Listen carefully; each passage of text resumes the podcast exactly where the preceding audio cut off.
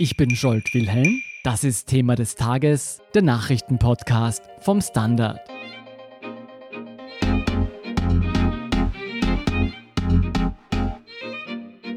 Am Montag stellte die Regierung eine schrittweise Lockerung der Corona-Maßnahmen in Aussicht. Nach Ostern soll Österreich demnach langsam zur Normalität zurückkehren. Was das für unser Leben und unseren Alltag bedeutet, erklären David Krutzler und Vanessa Geig vom Standard. David, die Regierung hat eine Lockerung der Corona-Schutzmaßnahmen in Aussicht gestellt. Bevor wir genauer darauf eingehen, wie hat man denn die Lockerung der strikten Maßnahmen begründet? Bundeskanzler Kurz hat am Montag erneut darum gebeten, soziale Kontakte zu meiden. Die Lockerungen aber, die folgen sollen, erfolgen deshalb, weil sich die Corona-Zahlen positiv entwickeln. Also wir haben jetzt einen Status quo, wo es pro Tag bereits mehr neu genesene Personen als Neuinfizierte gibt. Und die Zahl der schwer erkrankten Personen, die eine Intensivstation benötigen, die ist auch stabil. Und nur um das gleich vorwegzunehmen, ist dieser vorgestellte Fahrplan fix? Also dass kommende Woche die kleinen Geschäfte mit bis zu 400 Quadratmetern aufsperren können, ist fix. Für alle anderen Lockerungen gibt es zwar auch einen Plan der Regierung, eine Entscheidung, ob diese auch umgesetzt werden können, die kann oder soll aber erst Ende April fallen. Das betrifft etwa die geplante Öffnung aller Geschäfte, Einkaufszentren und Friseurläden ab Anfang Mai. Hier wird die Regierung noch evaluieren, ob die erste Lockerung von Maßnahmen wieder vermehrt zu Ansteckungen geführt hat oder nicht. Gesundheitsminister Anschob hat heute auch erwähnt, dass jederzeit die Notbremse gezogen werden kann, sprich, dass bei einem starken Anstieg von Coronavirus-Fällen wieder strengere Regeln gelten. Wann genau die Notbremse gezogen werden kann oder muss, das wurde heute aber noch nicht explizit erläutert. Vanessa, sehen wir uns mal das kommende Wochenende an. Wie werden wir denn heuer Ostern feiern? Der Appell der Regierung ist relativ eindeutig. Also wenn einem etwas an seiner Familie oder seinen Freunden liegt, dann soll man heuer auf ein gemeinsames Fest verzichten. Die Einschränkung der sozialen Kontakte wird nämlich als maßgebend für die Eindämmung vom Virus angesehen. Was jedenfalls aber heute bekannt gegeben worden ist, ist, dass dieser berüchtigte Ostererlass, der jetzt in den letzten Tagen für so viel Verwirrung und Kritik gesorgt hat, wieder zurückgezogen wird. Dort sollten eigentlich genau diese privaten Treffen geregelt werden, beziehungsweise nur bis zu einer gewissen Größe hin erlaubt werden. Jetzt ist also davon auszugehen, dass die in den Bundesländern zum Teil schon in Kraft getretenen Verordnungen wieder aufgehoben werden. Das Gesundheitsministerium hat da seine Meinung über das Wochenende offenbar insofern geändert, als man jetzt davon ausgeht, dass man mit den bisherigen Ausgangsbeschränkungen doch eine Handhabe gegen diese berühmt-berüchtigten Corona-Partys hat, von denen es laut Innenministerium übrigens gar nicht so viel geben dürfte.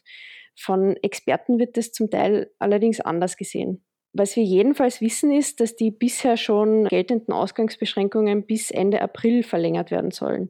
Es ist ein bisschen schwierig, da den Überblick zu behalten, was jetzt genau erlaubt ist und was nicht, weil vielfach ist da immer die Rede von drei Gründen, die es jetzt noch geben wird, um das Haus zu verlassen.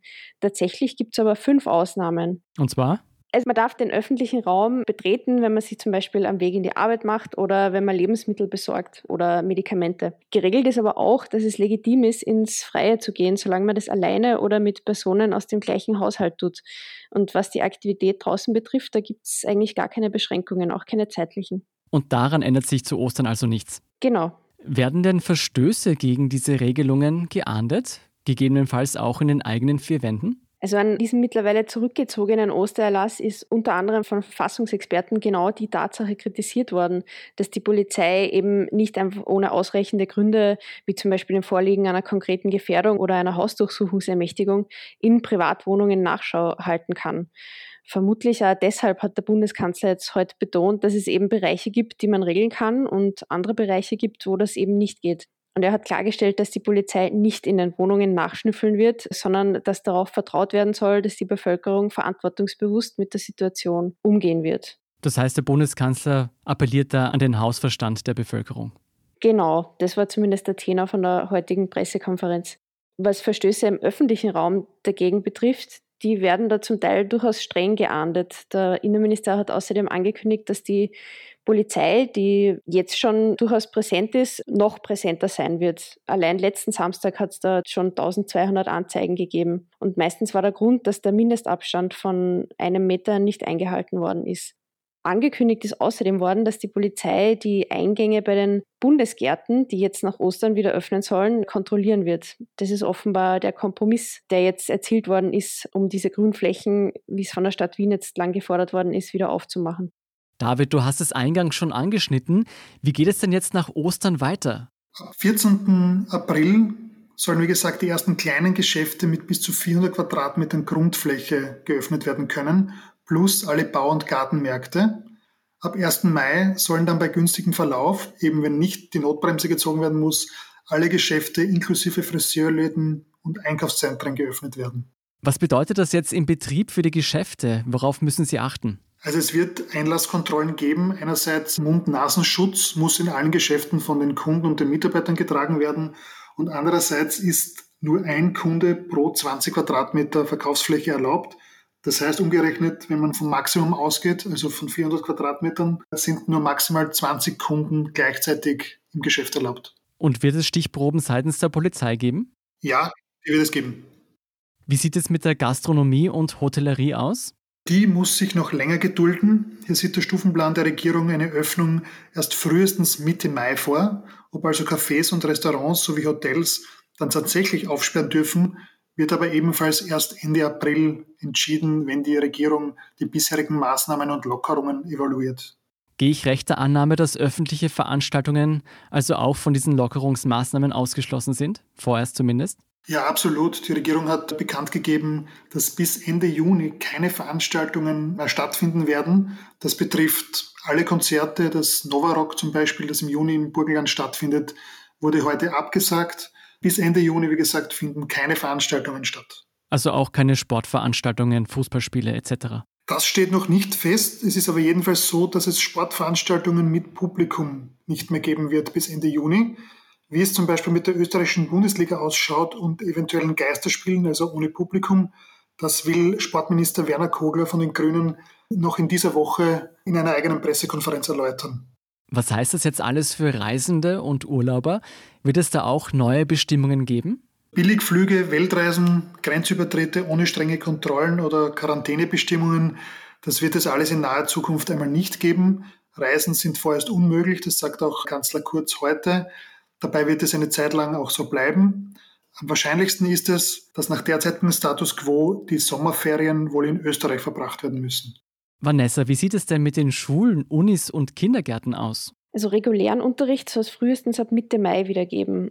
Wie es genau weitergehen wird, werden wir aber erst Ende April wissen.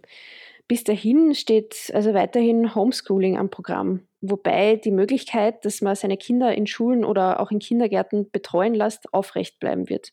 Für die heurigen Maturanten, die jetzt schon seit einiger Zeit auf eine Lösung warten, herrscht jetzt zumindest ein bisschen mehr Klarheit. Die Matura soll Mitte Mai stattfinden. Wie sie genau ablaufen wird, will das Bildungsministerium allerdings erst diese Woche bekannt geben. Übrigens sollen auch Lehrabschlussprüfungen durchgeführt werden. Und was die Unis betrifft, da müssen sich Studierende weiterhin auf E-Learning, also Fernlehre, beschränken.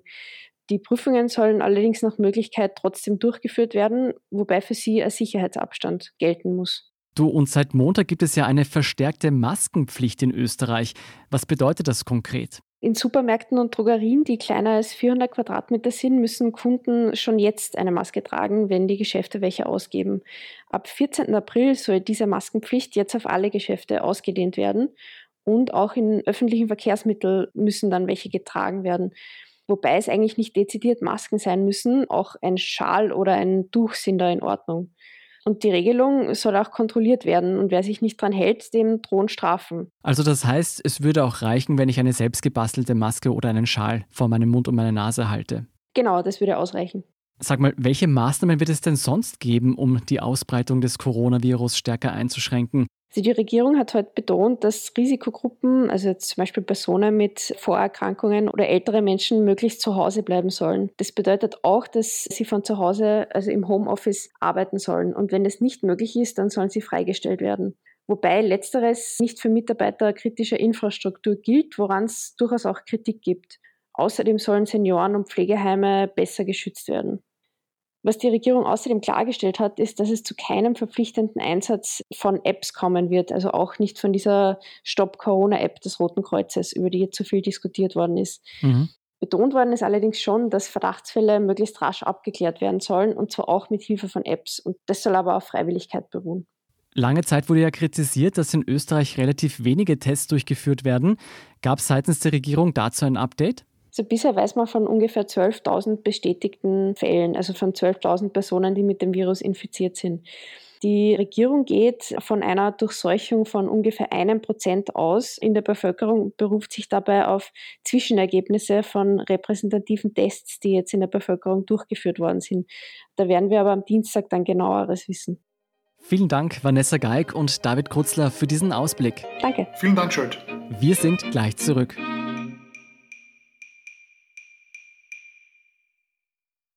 Guten Tag, mein Name ist Oskar Bronner.